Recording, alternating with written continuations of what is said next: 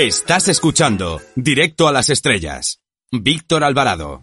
Nuestro invitado esta semana es uno de los autores de referencia de los últimos años junto a María Elvira Roca, Pío Moa o Ricardo de la Cierva en materia histórica. Se le puede seguir en el mítico programa Cita con la Historia junto al comunicador Javier García Isaac, siendo el autor de Los Césares del Imperio Americano de George Washington a Donald Trump, editado con el gusto que le caracteriza por Homo Legends. Le damos la bienvenida a Pedro Fernández Barbadillo. Buenas tardes.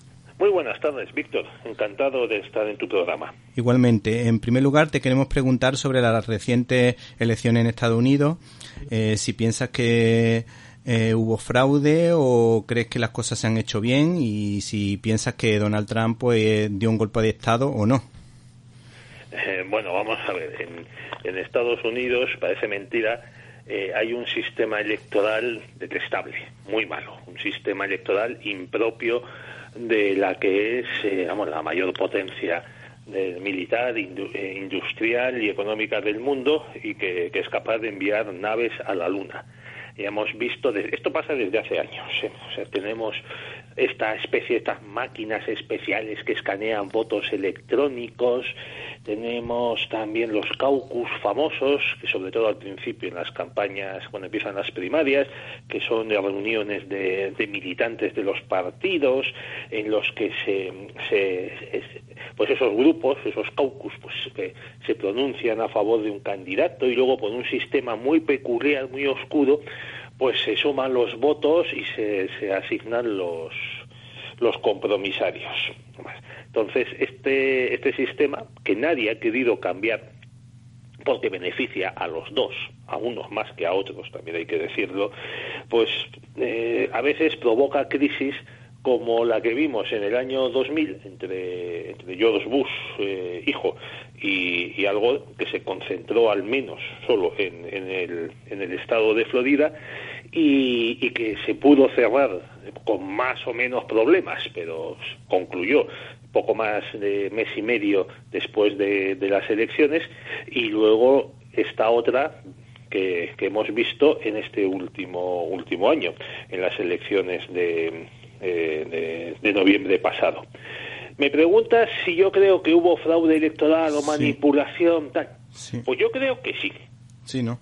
Y, y además a favor de, de los demócratas, que son los que tienen la maquinaria de, fraude electoral pues más más avanzada y más más veterana más veterana y la que controlan pues estas ciudades donde se, se, se, volcaron votos de una manera tan sorpresiva pues como, como Detroit sobre todo Detroit Detroit de, los estados estos de Pensilvania Michigan eh, Wisconsin y vamos que también ahí está pues Chicago que, que tiene siempre tenido fama de ser una ciudad tremendamente corrupta en, estos asuntos electorales y donde empezó su carrera política para, para Obama. Hombre, que es muy sorprendente, chico, que toda la noche vayan eh, entrando votos, votos y más votos y este Donald Trump vaya en cabeza y de pronto se empiezan a volcar los votos por, por correo, hombre, que vamos a admitir que es verdad que eh, el Partido Demócrata y las asociaciones y ONGs que lo, que lo promueven y que cobran de él y de su entramado societario, pues mm, vale, estuvieron fomentando que la gente fuese a votar por, por correo. Pero, oye, de eso a que prácticamente el 90% de los votos volcados fuesen favorables a Joe Biden, pues eh, te, da que, te da que pensar.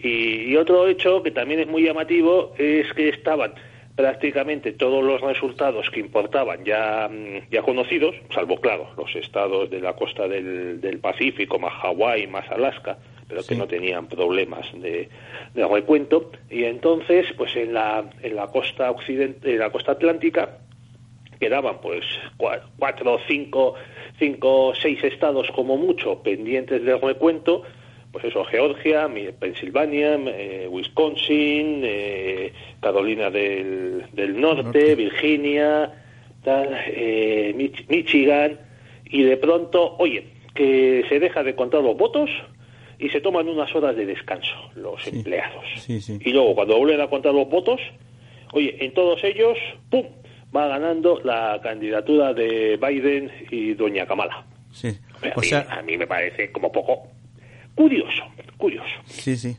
La verdad que es que llama muchísimo la atención lo que está analizando. Yo también estuve siguiendo la campaña electoral y a mí me llamó la atención la manipulación. De hecho, es verdad que Trump tiene muy mala forma, está todo el día tuiteando yo creo que es un, error de comunicación por su parte, pero es verdad que se enfrenta con valentía a, otra forma de hacer política. Y a mí, pero a mí lo que me llama la atención es que, por ejemplo, Trump dice, Trump ha sido uno de los providas más importantes de de Estados Unidos. Eh, ha, crecido económicamente el país bastante. Y luego la defensa de los valores de Occidente, la lucha por la defensa lo ha hecho él. Y, y de hecho no lo ha sacado a Estados Unidos, o no ha metido, mejor dicho, a Estados Unidos en ninguna guerra. Pero lo hace Trump y es malo. Ahora llega Biden, eh, dice que va a misa pero es abortista, cosa que no entenderé en la vida, porque yo como creyente me, me considero provida. Y no entiendo esa, esa doble moral de, de este señor, o a lo mejor este señor dice, un, pone una, legisla sobre un tema y a lo mejor Trump ha hecho lo mismo y entonces como lo ha hecho Biden está bien. Ahora como lo hace Trump está mal. Eh, en definitiva, eh, esta, esta doble moral que hay con respecto a Trump y a Biden no la llego a entender yo del todo. Bueno, es que Trump es el malo y, Biden es el bueno pues para los medios de comunicación, para Wall Street, para Hollywood, para las grandes empresas tecnológicas, las Big Tech. Y entonces, eh, claro, Trump, tengamos en cuenta que Trump les ha estropeado el negocio durante cuatro años, el negocio inmenso que tenían pues Wall Street y la Big Tech pues con, con China y eso les, les ha puesto de los nervios también se ha opuesto a este discurso demencial de lo políticamente correcto que, que, emana de los campus de Estados Unidos y que ya ha llegado a, Europa, incluida España, y eso pues eh, los progres durante décadas pues han podido pensar que el país era suyo, que eran los que mandaban, y, y entonces pues encontrarse con alguien como, como Trump, que al, que además consideraban de lo suyo, porque es neoyorquino, está casado tres veces, es millonario inmobiliario, mm, con, vamos, con todos los chanchullos y todas las pegas que se le quiera buscar a un promotor inmobiliario. Él mismo dice, dice, ¿por qué conseguí que Hillary Clinton fuese a mi boda? Pues porque le, le había dado dinero varios miles de dólares a su fundación y entonces cuando celebramos la boda, pues ahí en, en, Palm Beach, creo que era, vamos, en Florida, pues le, le llamé y le dije, oye Hillary, quiero que vengas a mi boda. Y ella fue, dice, por eso decía, yo sé cómo funciona la política. Bueno, pues entonces este señor, que era tan tan peculiar, tan, tan digamos, vamos a decir, tan aparentemente del establishment, pues les ha salido, les ha salido de rana. Hay un libro muy entretenido que yo aconsejo a nuestros oyentes, el de Blanco, se titula, así sí, más Blanco, de Bret Easton Ellis que es un novelista eh, norteamericano, pues de unos, ya tiene unos 50 años, que se hizo muy famoso por American Psycho, que una esa novela que la que luego hicieron una, una película. Y él, él cuenta que él vive en California y cuenta que estaba una vez con dos amigos eh, progres de, de Nueva York cenando en California y entonces eh, le estaban explicando lo odioso que era Trump, lo, las conspiraciones de la CIA para derrocar a Trump, que tenían un vídeo de Trump eh, recibiendo dinero, estando con agentes de Putin, todo ese tipo de cosas. Y al final eh, se decía, bueno, pues que Trump ha ganado las elecciones, por mucho que os moleste. Entonces, saltaron y, decía, pues no, es mentira, hay que suprimir el colegio electoral, tal. Y uno de ellos dijo, pues sí, señor, somos de la costa este, somos unos progres de, de Nueva York, super civilizados y super tal, y estoy orgulloso de ello. Y solo nosotros deberíamos poder elegir al presidente, no los paletos que viven en el resto del país. Entonces, claro, se trata también de un asunto, yo creo que es muy importante, un asunto de clase. O sea, hay una clase social, la upper class, que son pues estos los de Silicon Valley, los de que trabajan en Wall Street, en Hollywood, en los medios de comunicación, los super mega archimillonarios, eh, pues por ejemplo, el hijo de, Biden, Hunter Biden, pues, es un parásito que ha vivido siempre de los contratos, de los negocietes eh, de su papá a la sombra de la política, que esta es otra, porque el camarada Joe Biden, pues con treinta y pocos años, 31, 32, 33 años, ya era senador. Y de senador pasa a vicepresidente, cuatro años de vacaciones y, de, y después eh, presidente hasta que decidan quitarlo de encima. Entonces, pues, pues a todos estos eh, eh, Trump les ha estropeado los negocios y también ha supuesto que ha puesto en duda eh, su el discurso dominante. y por eso de ahí viene ese odio feroz que le, que le tiene. A mí, hay una, a mí hay una cosilla que también me llama la atención, como en la capital de Estados Unidos, Washington DC, el 80% de la población vota demócrata. No entiendo el por qué porque mm, por lógica si en, el resto del país no se vota de esa manera, ¿por qué hay ese porcentaje tan altísimo de voto demócrata? Bueno, permíteme que, te corrija, Víctor. En estas elecciones, solo el 5% de los, eh, de los mm, vecinos de Washington DC han votado a Trump. O sea, casi el 95% de, de, los, eh, de, los habitantes de la capital han votado a, a Biden. Bueno, es una es una es, una diferencia descomunal, descomunal.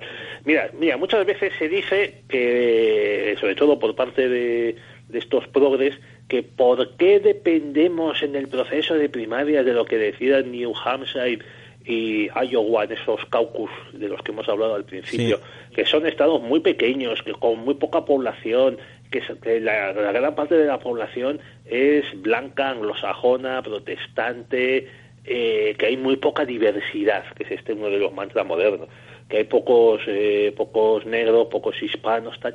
dicen, bueno, pero es que de todas maneras, estos, eh, estos dos estados, New Hampshire y Iowa, aciertan mucho más de lo que acierta Washington DC. O sea, de, las primarias los que ganan las primarias en estos estados suelen ser luego convalidados en las siguientes elecciones, bueno, este proceso tan complicado, pero bueno, que los candidatos de los partidos suelen ganar, los que son elegidos luego por la mayoría del partido, ya a su vez ya han destacado en estos dos sitios. Es decir, que hay una correlación entre los votantes de New Hampshire y de Iowa, pues muy pequeños, muy blancos y muy grandotes y muy agricultores que sean, con los, con los votantes del resto del país. Sin embargo, en, el DF, desde que se le permite votar, eh, puede enviar, eh, participar en las votaciones presidenciales, que antes no podía, eh, esto es desde los años 60, siempre, siempre, siempre ha votado a los demócratas.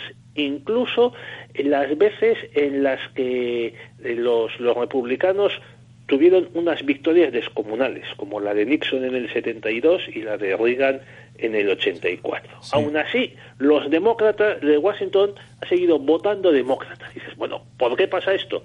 Bueno, pues porque en Washington hay muchísimo político, muchísimo, sobre todo también hay muchísimo lobista, muchísimo empleado de, de estas consultoras y de estas empresas que, que se dedican al cabildeo y al tejemaneje con los senadores, los congresistas, los funcionarios del, de la administración. Claro, para estos, Donald Trump, esto, lo que quieren es cada vez más Estado, lo que les opone al discurso, vamos a decir, del general de los republicanos. Claro, es que Donald Trump les recortó muchísimo el, el poder. Eh, claro, redujo mucho el poder de la, de la administración. Lo mismo con los periodistas. Y una de las cosas que le agradezco a Trump es que ha hundido completamente el mal ganado prestigio que le quedaba a los, a los medios de comunicación, a Time, a la CNN, a Newsweek y, claro, pues los periodistas que viven en, en, Washington como los que viven en Nueva York o en Los Ángeles, pues a, Trump le detestan, detestan por eso, porque no les hace caso, les discute, se ríe de ellos, les, les burlaba. Mira, otra diferencia que hay entre Trump y Biden. Trump daba conferencias de prensa constantes, por lo menos una a la semana. Admitía todo tipo de preguntas, se enzarzaba en discusiones con los eh, periodistas, les replicaba, tal. En cambio, Biden no ha hecho estas comparecencias ante la prensa, salvo una o dos, y todo con preguntitas eh, más o menos amañadas igual que igual que pasaba con Obama. ¿eh? Y Obama también expulsó a periodistas de sus ruedas de prensa, a los de la, por ejemplo, a los de la Fox durante Yo unos meses. curiosamente, curiosamente se, hace unos años me tocó hacer una crítica sobre una película del Barack Obama de, lo, de su inicio y la verdad que si no si sabes que es Obama sin saber si tú piensas que no es Obama, que otra persona dice qué vida más chula, qué tío más guay, qué persona con más profundidad, qué valores tiene, qué fe más sincera, pero claro, es el típico lavado de cara que se suele hacer con el, con el Partido Demócrata. Además, curiosamente, eh, hace unos meses escuché a un experto en Kennedy que decía que precisamente en la Casa Blanca, en la, en la entrada, donde está la entrada a la Casa Blanca, pues allí hay un libro donde tienen que firmar todas las personas que van entrando y saliendo y en el que se contaba que no solo Kennedy tenía varias amantes aparte de Marilyn Monroe, sino que su mujer Jackie Kennedy también daba paso a muchos muchos señores. Eso no se normalmente no se cuenta, pero por lo visto está reflejado en esa en esa lista de firmas y se, podemos saber y podemos adivinar quiénes quiénes fueron los actores que iban a visitar a esta señora. Pues no me sorprendería nada, como cuentas, Víctor, porque, hombre, Jackie Kennedy pues era una, mujer guapísima, muy elegante, y claro que sabía que, que su maridito pues le, le engañaba con, con, con, otras mujeres también despampanantes, como la, la, famosa Marilyn, también estuvo durante, antes de ser eh, presidente y senador, también estuvo tonteando con una mujer en, en, Washington que tenía vínculos a través de otro de otro de sus amantes pues con la embajada embajada soviética. Sí. y eso lo supo este Hoover el del, el del FBI bueno, también este otro Johnson, su sucesor, también tenía fama de, de mujeriego. Una vez le preguntaron a su, a su mujer, que se la apodaban Lady Bird, que bueno, usted sabía que su marido y tal, no sé, usted no le importaba. Ay, mi marido tenía mucho amor para dar y la mitad de los seres del mundo son mujeres, así que ¿qué iba a hacer yo? Dices, ah, bueno, estos, estos son los, los modelos que nos ponen los progres sí. de mujeres con, comprometidas y concienciadas. Bueno, o, o, doña Hillary Clinton, que llegó a decir que todo lo que se decía de, de su marido, lo que hacía en el despacho oval, pues que era una conspiración de extrema derecha. Sí, sí. Pues, pues bueno, eso, y, eso cambió a, a la pobre Melania Trump, que es la la, la, primera dama más elegante que ha tenido Estados Unidos desde, desde, Jackie Kennedy. Sí, sí. y yo creo que más guapa que ella. Pues claro ha sido despreciada ha sido ninguneada no se le ha dedicado ninguna portada por parte de, de estas esto de Vogue de Time cuando a, a Michelle Obama pues prácticamente salía a portada por año de los ocho que estuvo su marido en la Casa Blanca. Y con, con respecto al New Deal, te queríamos preguntar sobre el presidente Franklin Delano Roosevelt, que en teoría fomentó una serie de valores que tuvieron mucho eco en el cine, con muchas y buenas películas como las de Víctor Fleming, Frank Capra, Leo Macario, John Ford, que todos eran eh, directores católicos de muchísimo nivel. Y me gustaría saber cuál es tu opinión sobre este presidente, que por lo menos yo tengo la impresión de que dentro del Partido Demócrata fue de lo mejor, aunque a lo mejor, por lo menos comparándolo con los que yo veo ahora, la verdad, con Obama, eh, Jimmy Carter o, por ejemplo, Clinton o el que está ahora mismo gobernando. Pues, hombre, hombre, Roosevelt, pues vamos a ver, era, era un señorito de muy buena familia, de, de, estos que los, los Roosevelt, que ya hubo otro presidente de la misma familia, de estos que si me dices que no, querí, no si no hubiesen querido trabajar pues no habrían tenido ningún problema porque tenían dinero para, para aburrir. Y su matrimonio con Eleanor pues también era le hizo todavía él más más rico.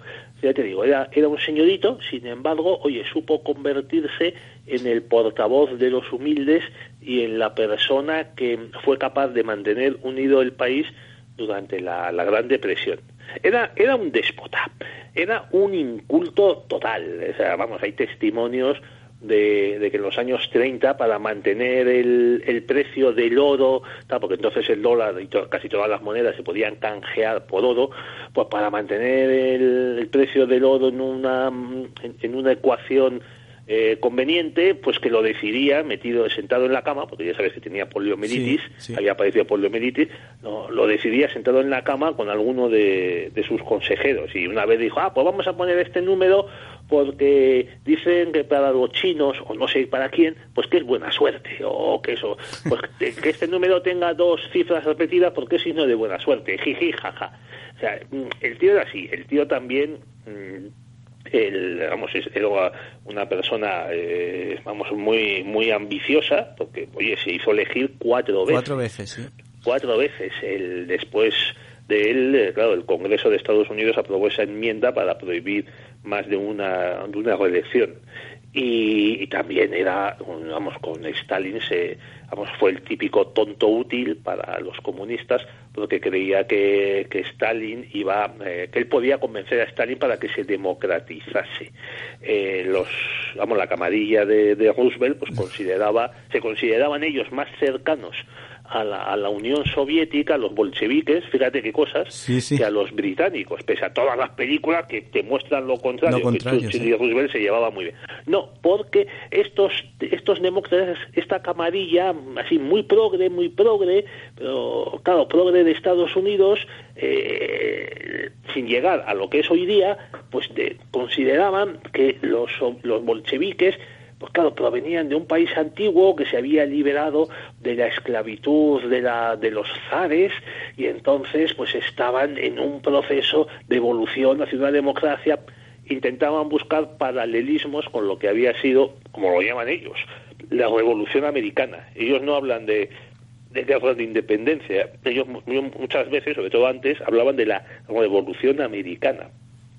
Bueno, pues en esta circunstancia, pese a todo esto, eh, Roosevelt eh, es, eh, merece la pena, es un gran presidente, porque en unos momentos en el que la, vamos, la Gran Depresión, que fue espantosa, en Estados, sobre todo en Estados Unidos, llegó a ver, pues la, la cuarta parte de la fuerza de trabajo estaba en el paro.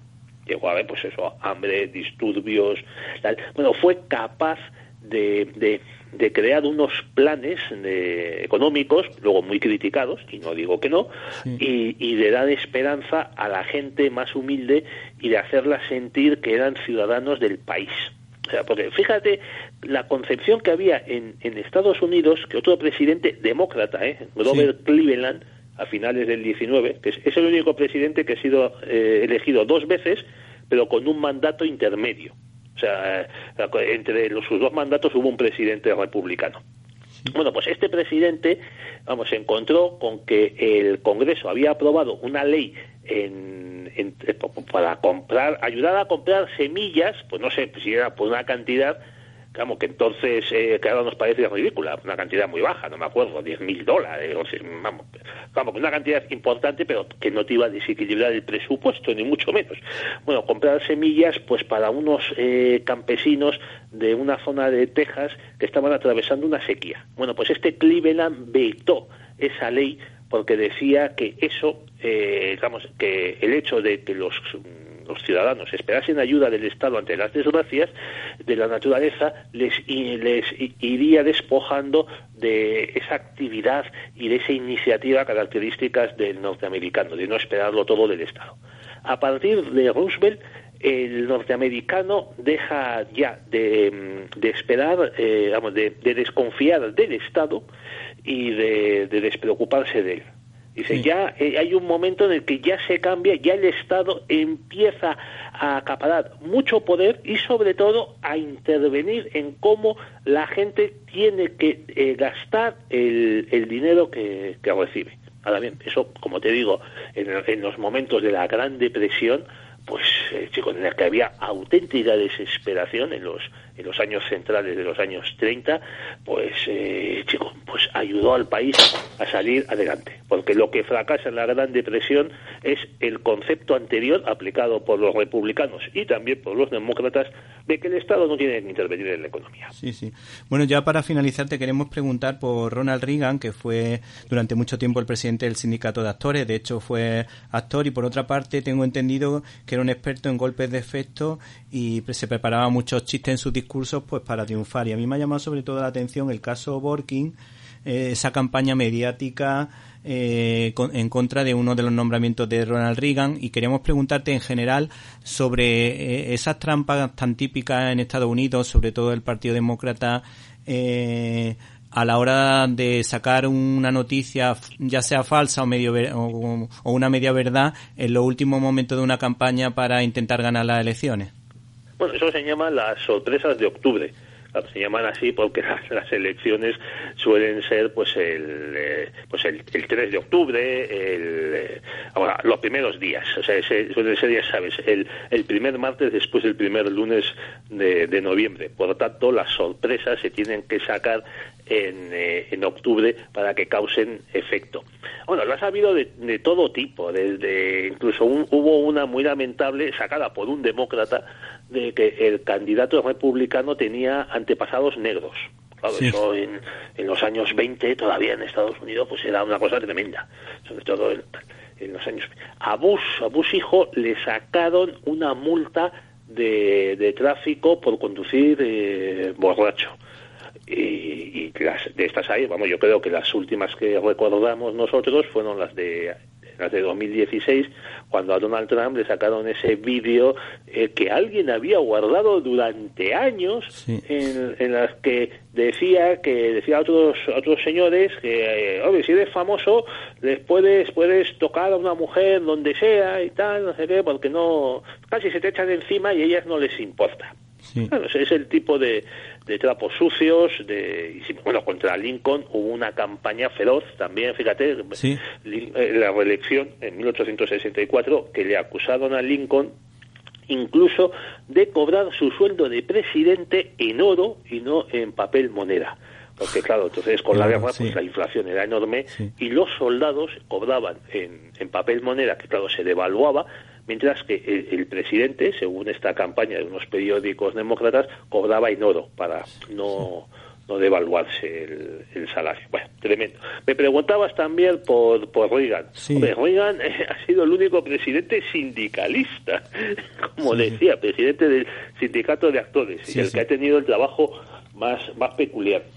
Mira, esta, mira eh, de, Reagan se dice que, y es, y es verdad, nos acordamos quienes le conocimos su presidencia ya mayorcitos, pues claro, y vimos también vimos lo que fue Carter, la caída de Nixon, eh, la retirada de Vietnam. Reagan, pues chicos, de la misma manera que Roosevelt pudo, pudo unir al país con sus medidas económicas, sus discursos de esperanza, pues eh, Reagan hizo algo muy parecido en esos años 80, en un momento en el que Estados Unidos estaba en, eh, pues en una depresión y, y, totalmente desorientado por, pues, por el, espectáculo dimisión, las derrotas militares, el, caos de la presidencia de, Carter. Y, la verdad es que a, a, Reagan, los, claro, Reagan era el presidente republicano más odiado por los progres hasta que vino, vino Donald Trump. Y le, una de las cosas que le echaban en cara, estos señores tan, tan educados en, la, en las universidades de Harvard y de, y de Yale y de Princeton, porque Reagan estudió en una universidad de medio pelo, creo creo en el estado de, Illinois, creo que era. Y vamos, le echaban en cada... Es que es que no tiene grandes ideas, sino que cuenta chistes. Y dice, bueno, de chico, es verdad que contaba unos chistes soberbios y los contaba muy bien. Y dices, oiga, pero es que la propia Hillary Clinton, en, eh, cuando se presentó frente a Obama en 2008, decía que Obama, pero si Obama no es más que un discurso, y decía eso porque Obama se había hecho famoso en una convención eh, del Partido Demócrata pronunciado un, discurso magnífico por otra por otra parte pero es cierto que Obama lo que tenía a su favor es que era aparte de, ser eh, negro es que era un gran lector de discursos. Bueno chicos al final esto es reconocer la impotencia ante el rival eh, Reagan contaba chistes, y dice, pues sí, pues sí, también, lo, también muchos otros presidentes han contado chistes, lo que pasa es que los suyos tenían más gracia y, él lo hacía mejor. Que Obama era, era un discurso, y dices, bueno, pues que muchísimos presidentes, de, claro, oye, Kennedy hizo grandísimas, grandísimos discursos, como eso de hemos elegido ir a la luna no porque sea fácil, sino porque es difícil. Pues, pero poco más hizo su presidencia. Es cierto que no tuvo mucho tiempo, porque no llegó a los, a los tres años, pero dice, bueno, un, vamos, un presidente, un gobernante no sabe de todo. pero, chicos, no, un gobernante no son solo ideas y, discursos. Y, y, Reagan demostró que tenía detrás mucho, mucho, vamos, tenía, tenía varias ideas firmes, seguras y que encima pudo aplicar y contribuyó a, que se acabase la Unión Soviética, cosa que le estaremos todos agradecidos. Eternamente agradecidos, sí. Bueno, pues eh, Pedro, te agradecemos tu presencia aquí en nuestro programa, pero como siempre, antes de despedirnos, nos gustaría que nos recomendase un par de películas, en este caso política o de Estados Unidos, si lo crees conveniente. Muy bien. Pues mira, una de protagonizada por John Travolta, que es Colores Primarios, que, se basó en una novela de la campaña electoral eh, que ganó Clinton, es una parodia de, Bill Clinton, escrita, vamos, hubo un revuelo en Estados Unidos porque la novela eh, se, se, publicó con, de forma anónima, vamos, el autor no quiso poner su nombre y bueno, más tarde sí se reveló quién era. Y entonces es, esta novela cuenta muy bien, muy bien cómo son las primarias, cómo compiten distintos candidatos, van eliminándose, cómo dependen de las encuestas, de los periodistas y también describe muy bien el interior del Partido Demócrata, porque el Partido Demócrata, sobre todo desde los años 70, después de la derrota, la segunda derrota ante Nixon, el Partido Demócrata lo acaban copando estos grupos de, enfadados, pues de feministas, eh, pijos universitarios que quieren hacer la revolución marxista, minorías y demás. Y ahí está muy bien descrito cómo es el, el partido el partido demócrata. Como digo, hay una película de Travolta que también hay, vamos, esto esto, esto la, la, la característica del Partido Demócrata está muy bien descrita. Y luego me os recomiendo otra película que protagonizada por Julia Roberts y Tom Hanks, que es eh, La guerra de Charlie Wilson. este Charlie Wilson este era un, un congresista, un, miembro de la Cámara de Representantes que contribuyó a, llevar, eh, a trasladar armamento de altísima calidad a los guerrilleros afganos contra los invasores soviéticos, los famosos misiles eh, tierra-aire que, abatían los, los helicópteros. Y está muy bien porque describe perfectamente cómo funciona el, el sistema político en la, en la capital. Hay un momento en el que le dicen, eh, le dice el tío de la CIA con el que está trabajando, dice, bueno, es que usted me quería llamarme y tal, porque está, el Charlie Wilson está en un comité de inteligencia. Entonces le pone en contacto con alguien de la CIA que está ocupándose de Afganistán. Y le dice a la gente de la CIA, hombre, yo me he enterado de usted que lleva, pues no sé, ocho, ocho mandatos en el, eh, aquí en el Capitolio y que su mayor mérito ha sido ser eh, reelegido siete veces. Y él le contesta, mire, represento a un distrito electoral de Texas que solo quiere dos cosas, impuestos bajos y que les dejen sus armas. Así que yo puedo hacer muchos favores y, es verdad, ves desde el principio de la película que, le están llamando constantemente para que vaya a las votaciones. Pues unas a favor, otras en contra. Y entonces, como él pide muy poco, pero da, entonces es el banco de favores del que hablaba este Tom Wolfe en esa novela magnífica que es eh, La huella de las vanidades. La película, en cambio, no, no es tan buena, aunque salgan Bruce Willis y Tom Hanks y Melanie Griffith. Entonces, Charlie Wilson va haciendo favores y después, con este asunto de Afganistán, llega la hora de cobrárselos. Esas son las dos películas que te recomiendo. Hombre, hay otra muy buena también que si me permite me voy a sobre, voy a aprovechar eh, que me, me parece que estamos en racha y otra es Los Irus de marzo. Coincido con esa plenamente, plenamente. Que también habla de las primarias en el Partido Demócrata. Que, en el Partido Demócrata, como insisto, es una coalición de muchos intereses, de muchas minorías, de todo tipo de, gente, y pues, eh, digamos que seleccionar un candidato cuesta mucho más que en el Partido Republicano, al menos hasta que, que rompió Donald Trump, que ha trastocado todo completamente, de arriba abajo. Bueno, pues Pedro, se nos acaba el tiempo. Agradecemos tu presencia en nuestros micrófonos. Eh, Pedro Fernández Barbadillo, autor del libro Los Césares del Imperio Americano de Homo Legends. Una auténtica Pues, maravilla. Muchas gracias. Muchísimas gracias a ti, Víctor, por, por invitarme a tu programa y por tus elogios a mi libro.